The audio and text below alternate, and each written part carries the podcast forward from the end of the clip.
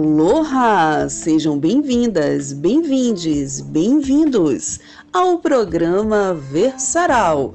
Eu sou Ione Carla. Laroie! Alô, agô! Licença aqui para chegar? Eu sou Ellen Rodrigues e preciso dizer que eu tô muito contente por você estar ouvindo a gente, viu? Sim, eu tô falando contigo mesmo. Chega mais, fique à vontade. Ione, minha parceira, qual é o nosso rolê de hoje? Então, Ellen, teremos nossa terceira ocupação com a nossa querida Fran Santana. Fran Santana, minha gente, é uma daquelas pessoas que o universo nos dá de presente, sabe? Então, para lembrar da nossa primeira ocupação, a gente teve a Nívia Maria Vasconcelos, a Daiane Sampaio, a Nívia doutora em literatura, a Dai mestre em biologia, a Nívia com a poesia, a Daiane com a música. Foi um encontro épico. Falaram sobre arte, sobre fazer arte, fizeram uma reflexão bastante interessante e pertinente sobre literatura dissidente. Foi muito massa. E aí, semana passada, tivemos Polva e Combê, um encontro muito potente, né? De muitas reflexões, de muita partilha a partir de suas escrevivências. Aqui, novamente, com a licença de nossa mais velha Conceição Evaristo para a utilização do termo. Eu gostei muito do episódio, Ione. Eu fiquei com aquela sensação de quero mais, sabe?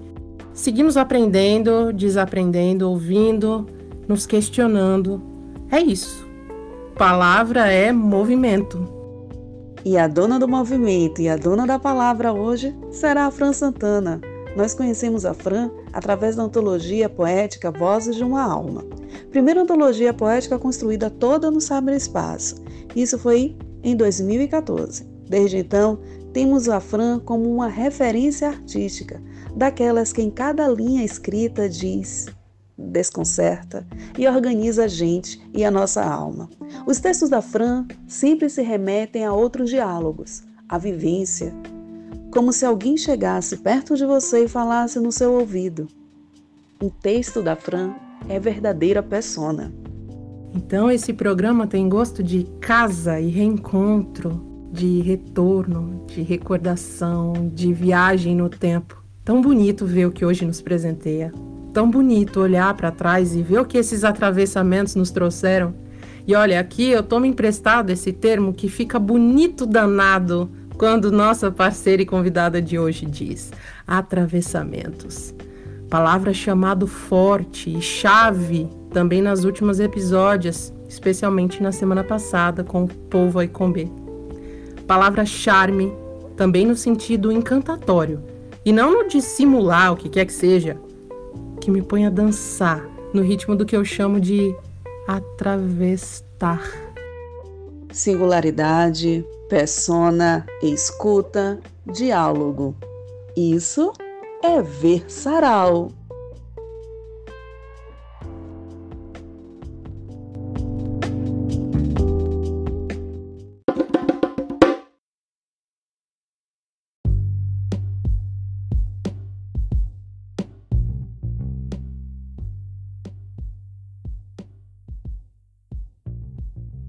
Que prazer enorme ter você aqui, nossa parceiraça Fran Fran. Fran de letras, cartas, poesia que envolvem, cutucam, convidam, de cordas, melodias, sentimentos e aconchego, de abraço bom, ai que saudade, um tiquinho de teimosia para temperar a receita de anjo estabanado. Como te amei naquele poeminha que eu escrevi para você outrora. Dou risada aqui lembrando. Bom, é muito bom ter você conosco também aqui, Fran. Muito bom poder receber sua partilha oferenda, que partilhemos desse banquete. Bem-vinda, vinda, bem-vinda, vida. Fran linda, seja bem-vinda. Bom poder te ouvir com toda essa energia e riqueza. Pedimos licença, tá? Que a gente vai atravessar os seus versos. Seremos aqui ouvidos e admiração iremos nos balançar em sua escrita. Sua poesia é rede? Fique à vontade. A casa, de fato, é sua.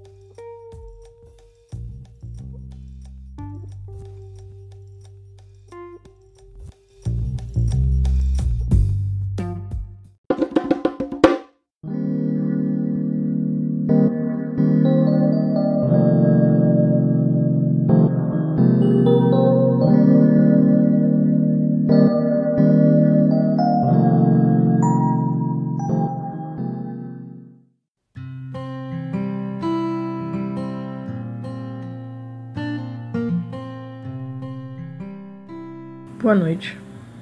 Antes de mais nada, eu gostaria de agradecer o convite. É extremamente especial poder ser convidada por pessoas tão potentes para poder ocupar um espaço simbólico, né, que é a internet. É... E compartilhar esse espaço com pessoas tão queridas. Então, Ellen e Ione, é sempre um prazer estar com vocês.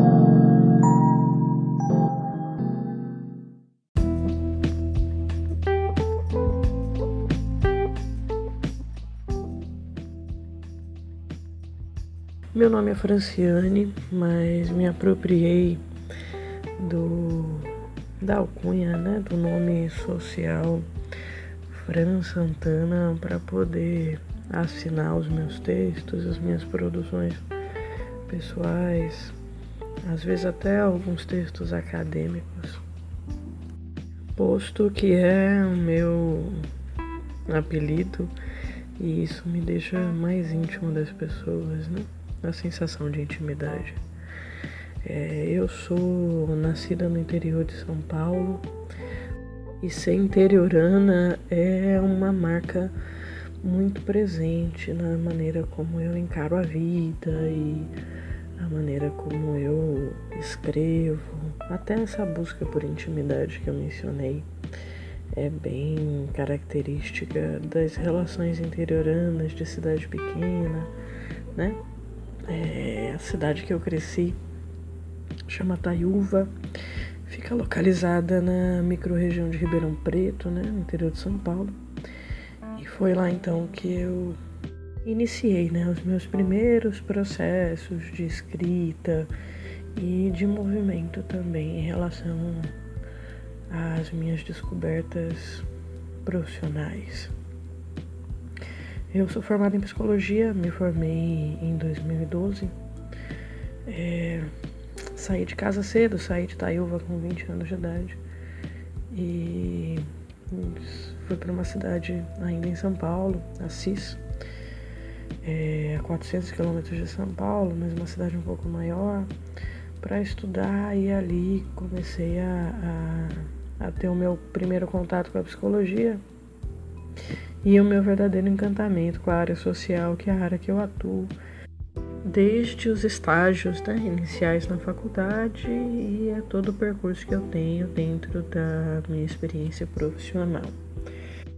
Ainda no âmbito acadêmico, eu, hoje eu estou na minha segunda graduação, faço bacharelado de estudos em gênero e diversidade pela UFBA e lá tenho todas as minhas certezas postas à prova é, questionando muito de tudo o que eu já entendi sobre gênero, diversidade, sexualidade, enfim, branquitude é, e vários temas realmente que me tiram um pouco do prumo. É, paralelo a isso e a minha vida acadêmica vem a escrita, que sempre me chacoalhou desde o jardim de infância eu fui a primeira aluna da minha sala e eu me lembro bastante dos meus colegas todos empolgados nas aulas lúdicas, fazendo desenhos, e eu é, a adorava. Catava o papel, a tinta guache e saía escrevendo os nomes que eu tinha aprendido, as letras que eu tinha aprendido. É doido como, como era um verdadeiro fascínio pela escrita, antes mesmo de me apropriar da escrita, né? E decididamente o desenho nunca foi minha área.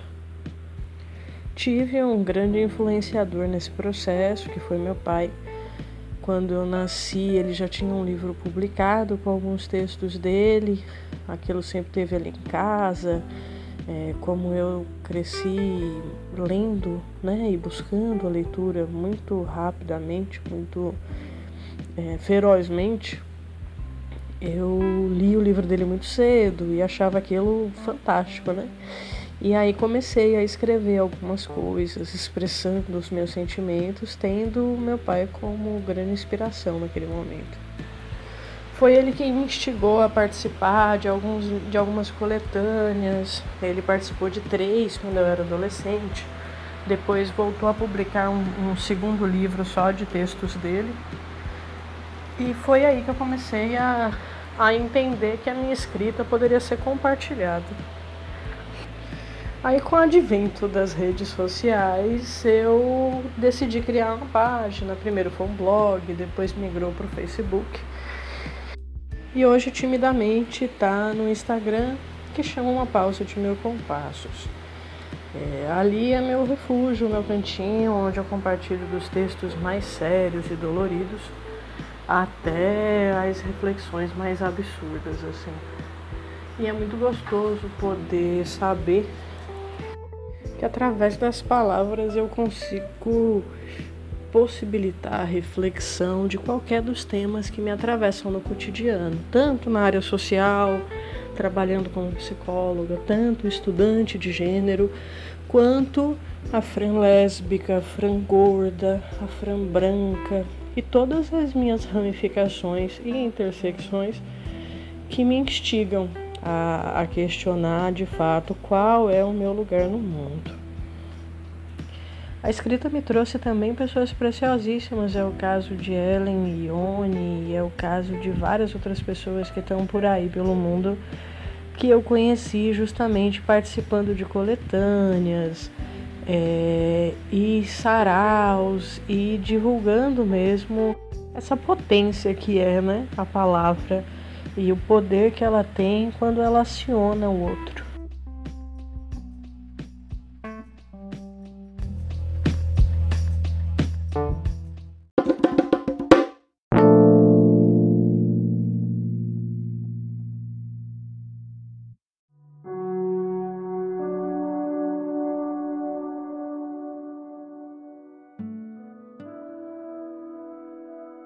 Eu não sei quando exatamente a luz acende e a gente se permite ver o que estava no escuro.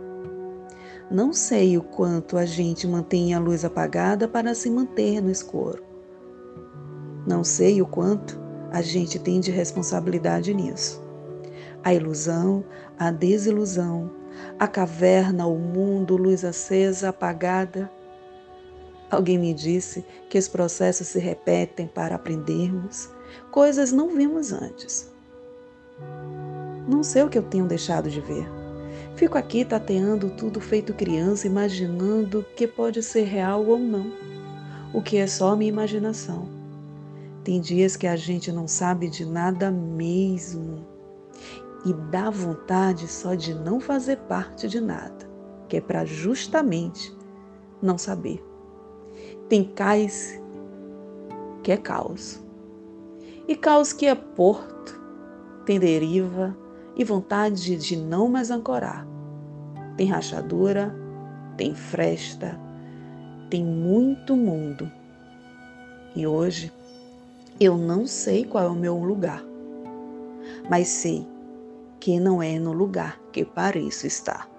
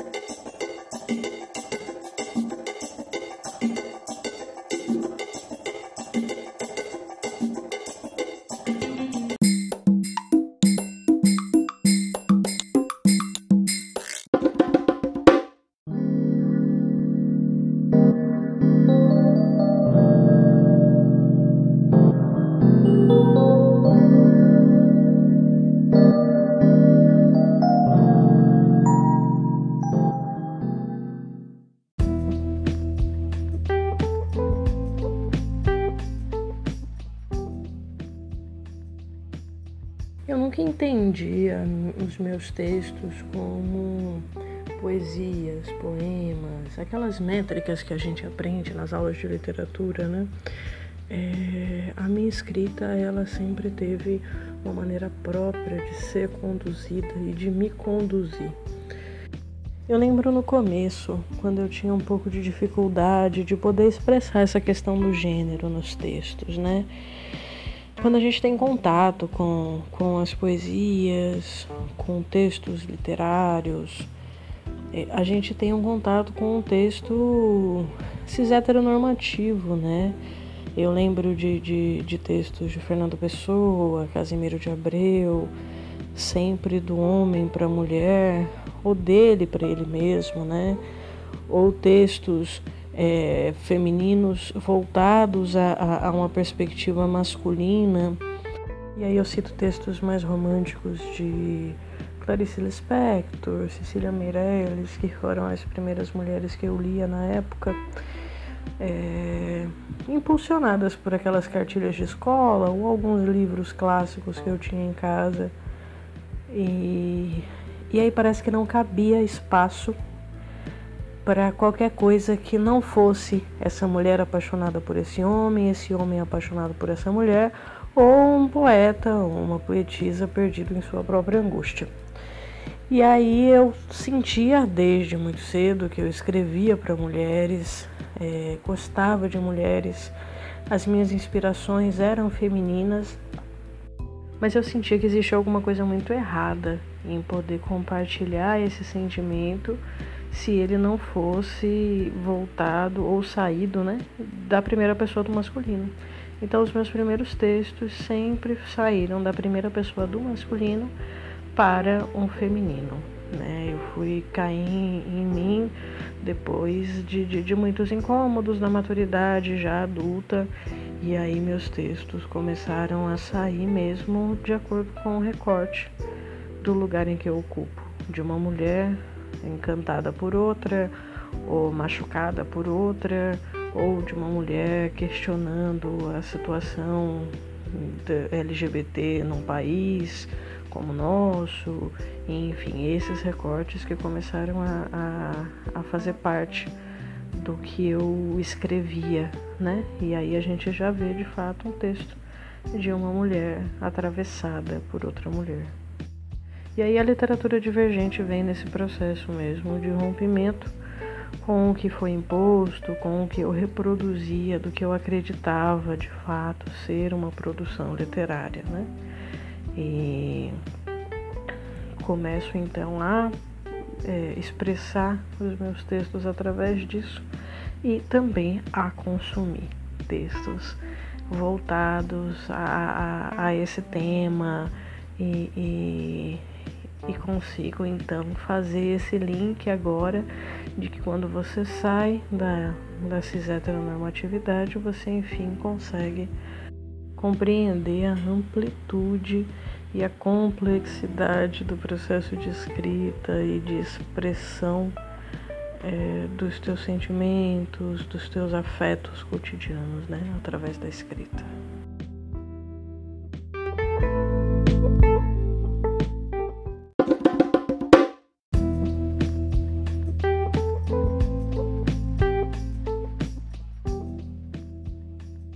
Relação ao erotismo, esse é exatamente o momento em que eu fui provocada a produzir nessa temática, né? Eu lembro que a gente ia fazer uma coletânea de mulheres é, escrevendo sobre o erotismo e eu fui convidada, né, por uma das, das pessoas que estavam gerindo o projeto. E aí eu me peguei quase que na, na mesma angústia anterior, né? Como é que uma mulher pode escrever para outra. E agora eu me questionei como é que uma mulher pode escrever eroticamente sobre outra, né? Se isso era possível, permitido, errado. E foi aí que eu entendi a potência da, da produção homoerótica, já que principalmente no ambiente lésbico o homoerotismo ele é visto como um fetiche é, já que até no ambiente LGBT mesmo, as mulheres mais masculinas é, são vistas de maneira muito negativa.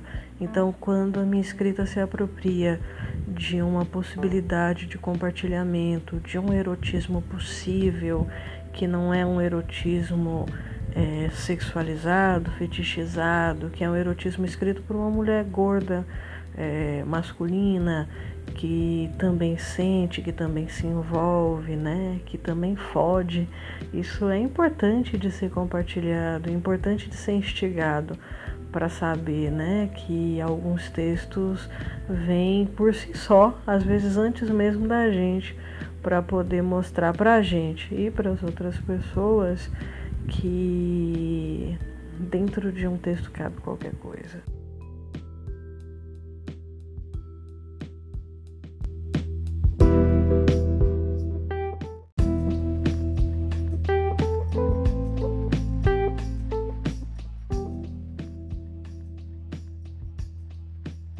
E aproveitando, eu gostaria de compartilhar com vocês um texto que eu acho que expressa bastante do que já foi dito durante esse período de encontro aqui que a gente teve. Ele chama La Petite Morte e tá numa coletânea que eu participei há alguns anos.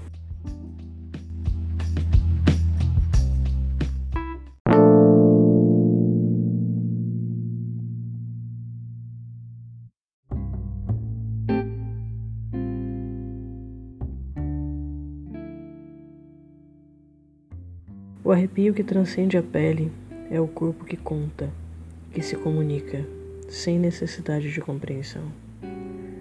Quem tocou? Quem viu? Você ouviu? Eu percebi que você passou aqui quando teu cheiro gritou meu nome, quando minha boca ficou com fome, quando meu desejo era bradar: me dome, me dome. Eu quero alimentar tua boca ávida de cada pedaço meu Quero convencer meu corpo ateu da religiosidade desse amálgama. Sem educação, sem qualquer etiqueta, eu peço: me come com a mão, me come de lamber os dedos, de salivar, me faça recitar gemidos em soneto. Seja meu amuleto de pedra camaleou. Em pé, teu corpo espelho me convida a dominar as fronteiras que eu já conheço por decor. E no fim de tudo, quando você diz deu, é em teus olhos que eu repouso os meus. Entregue a tudo o que o tempo fez. Abandono meu fôlego à própria sorte e experimento la petite morte, como se diz em francês. Fran Santana.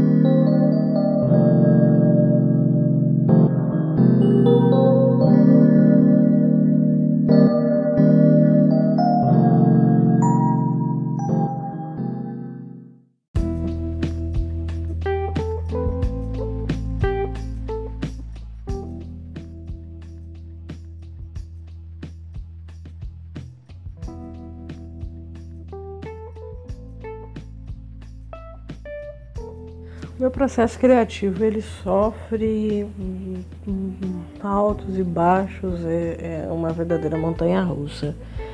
É, às vezes eu sinto que eu estou completamente envolvida com as coisas de tal maneira que parar para escrever pode ser uma ofensa à questão da pedagogia da presença. É, eu estou tão dentro dos processos que a minha escrita precisa esperar. Em outros momentos, é, eu tô tão atravessada de algumas coisas, tão machucada, que a minha escrita vem como um convite de reparação, de cura. Né? Então, é, eu não sou uma máquina de produzir, às vezes tenho necessidade, mas não é uma coisa que você força, às vezes não tenho necessidade e um texto se forma sozinho na minha cabeça e eu preciso parar para escrever. E eu respeito muito esse processo, né? É, se o texto vem, se a vontade vem, eu vou parar para que eles venham, para que eles surjam, né? É um parto mesmo, né? Se vem o processo de parto, eu vou parar para que então o texto nasça, mas se ele não quer nascer, eu não vou forçar. Eu tenho eles todos juntos, guardadinhos, numa coletânea particular. Já pensei em alguns projetos que pudessem dar maior visibilidade para eles mas é doido porque vem um processo quase de autossabotagem, de fato, e eu admito, né? A gente nunca acha que está produzindo alguma coisa relevante em alguns momentos. É, se a política está muito foda, a gente não vai querer falar de amor, entende?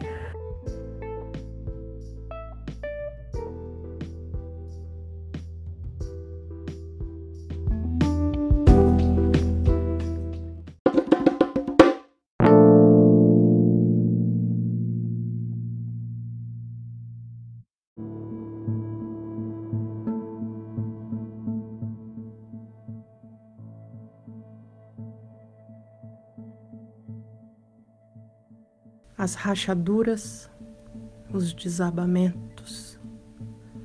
No fim, só resta desmoronar para construir de novo. Desconheço o que não seja substituível. Construções, paredes, pessoas. A fluidez é desculpa para que a intensidade seja engolida pelo momentâneo. Você não atende uma ligação e é fácil que outro número atenda. A gente derruba paredes para criar laços, depois constrói paredes para se proteger deles. Esse ciclo de obsolências programadas. Tudo tem validade.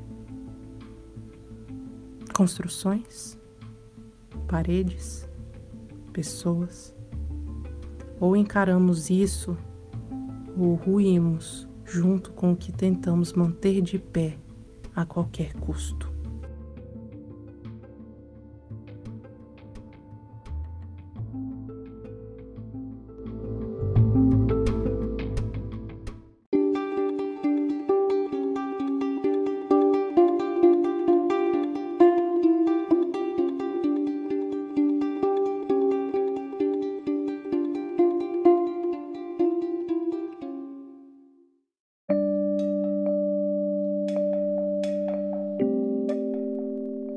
Justamente aí que a gente precisa realmente ocupar esses espaços, né? Ainda mais em, em um ambiente nacional, o qual a gente está inserido hoje, é um ambiente de muita crueldade, de preconceito, machismo, racismo, LGBTfobia, um ambiente em que a gente realmente precisa é, reconquistar o nosso espaço e a gente só tem condições de fazer isso quando a gente é, coloca a nossa voz, né? Quando a gente compartilha os nossos pensamentos. Tanto que é, eu, eu recriei, né? Eu trouxe é, uma pausa de mil compassos para o Instagram, mas o movimento que eu faço com a página acaba sendo um movimento de, de textos antigos. Hoje eu não estou no meu momento é, mais elevado de criação, sabe? Realmente tenho tido dificuldades para parar e escrever. Tamanha a dificuldade que tem sido existir nesse momento tão caótico, né? A existência acaba sendo um, uma luta, mas a gente resiste. A gente resiste de todas as maneiras, né? Se não é possível escrever coisas novas, que a gente traga uma palavra antiga, mas que possa refletir todos os pesos que a gente sente hoje, né? Porque a relevância da nossa permanência, do nosso corpo ocupando espaços que não querem que os nossos corpos estejam ali, é que realmente fazem com que a gente vá conquistando cada dia um, pedacinho a mais para habitar, né? É, infelizmente ou felizmente a gente tem é, é, que acabar nesse processo realmente de rompimento de fronteiras, porque a fronteira que deram para a gente, aliás, nem deram, né? A fronteira que a gente habita, ela é muito pequena, né? O espaço.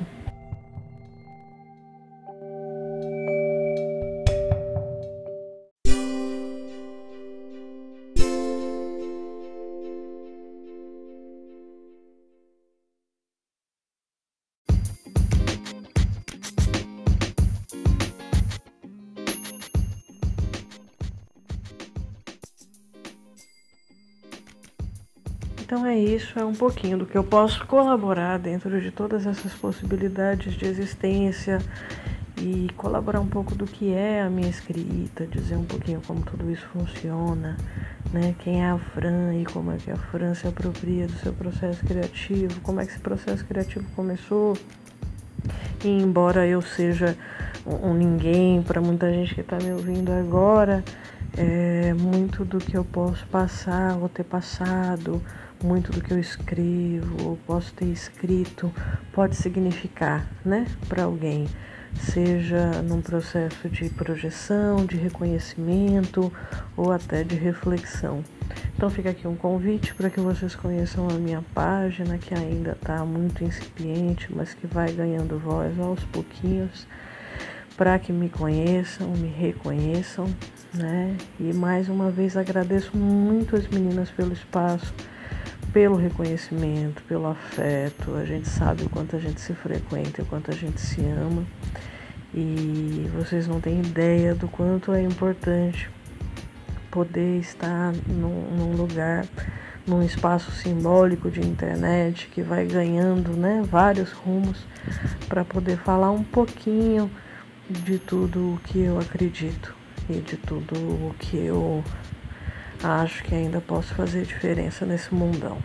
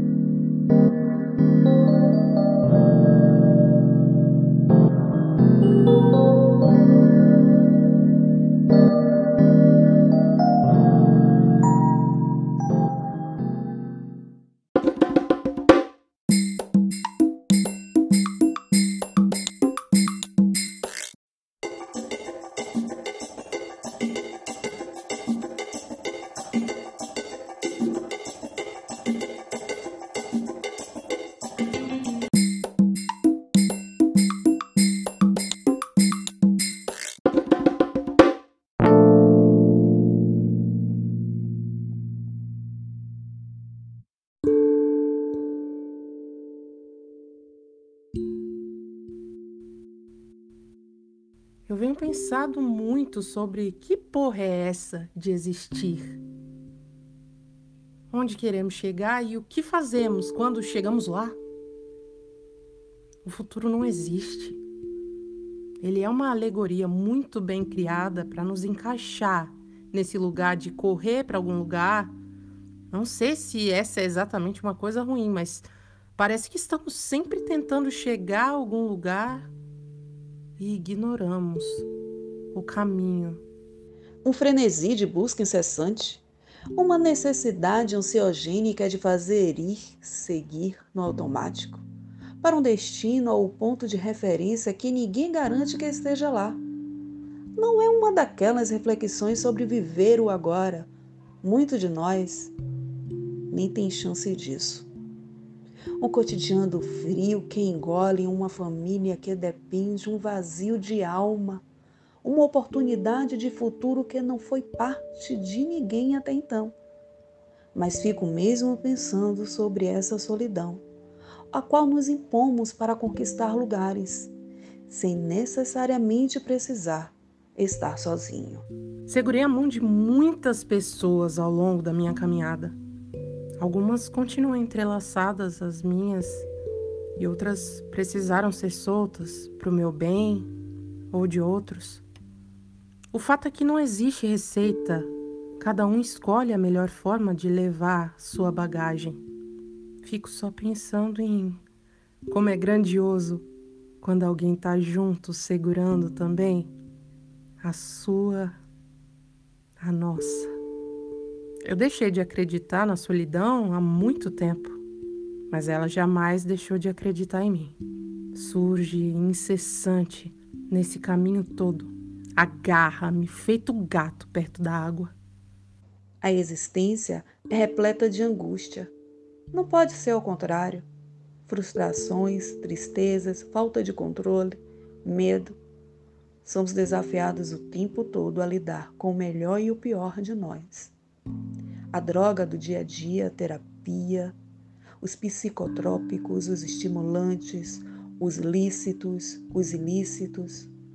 Onde estamos querendo chegar quando a próxima esquina pode ser a última? Quando o próximo abraço pode ser o último? Para onde estamos indo quando perdemos ou escolhemos terminar com uma vida? de possibilidade descobertas, mas de infidável melancolia? Se tudo desabasse agora, se até o último alicerce cedesse embaixo de teus pés, onde você gostaria de estar? Onde buscaria refúgio? Ou quem te acalentaria? Quem te acolheria naquele colo infinito? Onde foi o último lugar que te preencheu? Pois talvez seja esse o lugar que você chama de casa. Não o perca de vista, em nome de futuros que são construídos no presente. Não se abandone em nome de padrões que você tem que, mesmo que não queira. No fim, você está de fato sozinho, mas não precisa estar. Não porque não seja capaz, mas porque dá para olhar para o lado e para frente ao mesmo tempo, sem se perder, sem perder a rota, o mapa, olhar só para frente pode te fazer ignorar o redor. Meu bem, tudo nasce agora, porque o amanhã não existe mais. Existir dói. E não é pouco, não. Já é uma puta coragem abrir os olhos, mas não precisa ser só assim. Onde você mora quando quer se sentir inteiro? Se foi um abraço, não dê adeus ao que te fortalece. É preciso aprender a ser só? Eu acho mais cruel assim.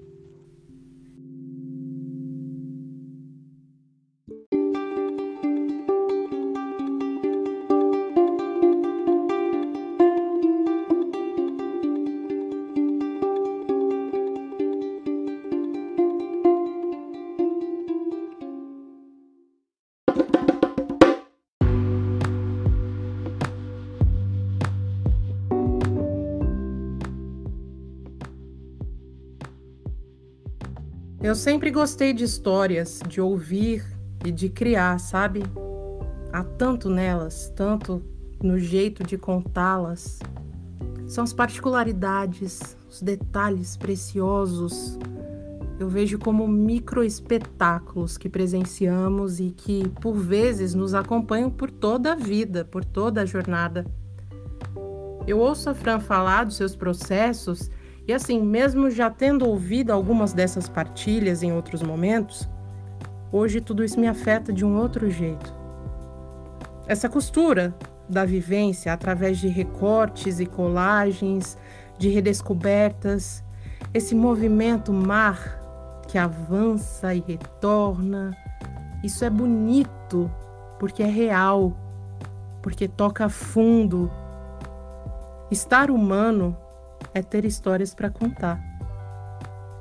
Quais histórias sabemos das pessoas que amamos, que nos cercam? Quais contamos? Quais ouvimos? Quais compartilhamos? Quais nos interessam? Quantas histórias nos marcam definitivamente?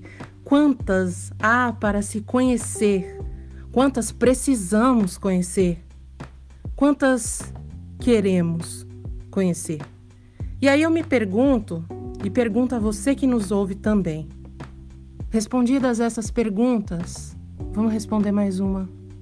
Por quê? Quantas queremos conhecer? Essa é a pergunta para mim neste momento.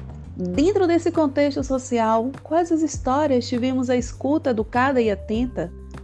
Quantas vivências nós respeitamos e damos o devido valor? Quantas vezes fomos generosos em dizer que parte da nossa construção e conquista o outro colaborou para estarmos onde estamos? Quantas vezes vocês tiveram a oportunidade ou se deram a oportunidade de dizer para outro: Você é minha referência? Então eu vou começar esse exercício por mim. Meus pais são minhas referências, meus amigos são minhas referências, meus alunos são minhas referências. Ellen, você é minha referência. Fran, você é minha referência. E vamos ser partilha.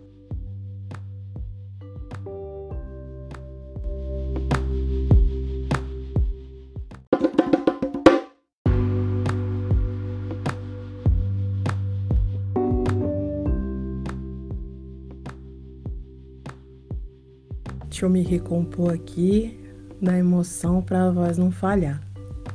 Mas faço minhas as suas palavras também.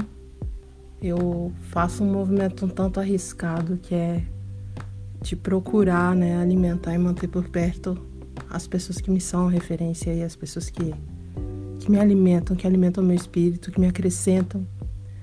E é muito bom que a gente possa ter essa troca e que essa recíproca seja tão verdadeira.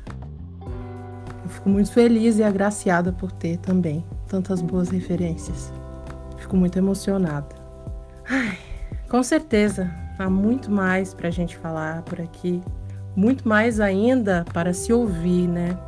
Para refletir, estudar, discutir, debater, aprender. A gente traz os ganchinhos, né? Lança as provocações e se vale de letra dura para manter o movimento. E como já foi dito, tem poste aqui não, ninguém tem vocação para poste. Então esse não é o fim da série. Nós voltaremos em outros momentos com outros atravessamentos, por outras encruzilhadas. Por hora, seguiremos ouvindo histórias de arte existentes e buscando sempre o diálogo nesse processo contínuo e coletivo de investigação e aprendizado. Então vamos nessa. Aprender, aprender a ouvir, aprender com as diversidades, com as divergências. É isso que está faltando na nossa sociedade. E que bom que a arte existe, que promove esses diálogos. A gente só cresce com a troca, com a vivência, com a partilha, aproveitando essa ideia de partilhar e de valorizar a história produzida por outro. Compartilho com vocês o Instagram livros.sonhos underline amores de Maria Luísa Percotini, que eu tenho muito orgulho de ser professora. E por hoje é só. Uma boa noite. Obrigada pela companhia. Aqui Ione Carla nas redes sociais, arroba Ione Carla 26 e arroba adverbum. E eu, Ellen Rodrigues, nas redes ellen.royce. Siga arroba Versaral no Instagram para acompanhar as nossas movimentações, tá legal? Até semana que vem. Aquele abraço. Axé! Então ficamos assim, hein? Eu, Ione Carla e ela, Ellen Rodrigues, todas as quintas-feiras, às 19 horas, aqui na Craibeira.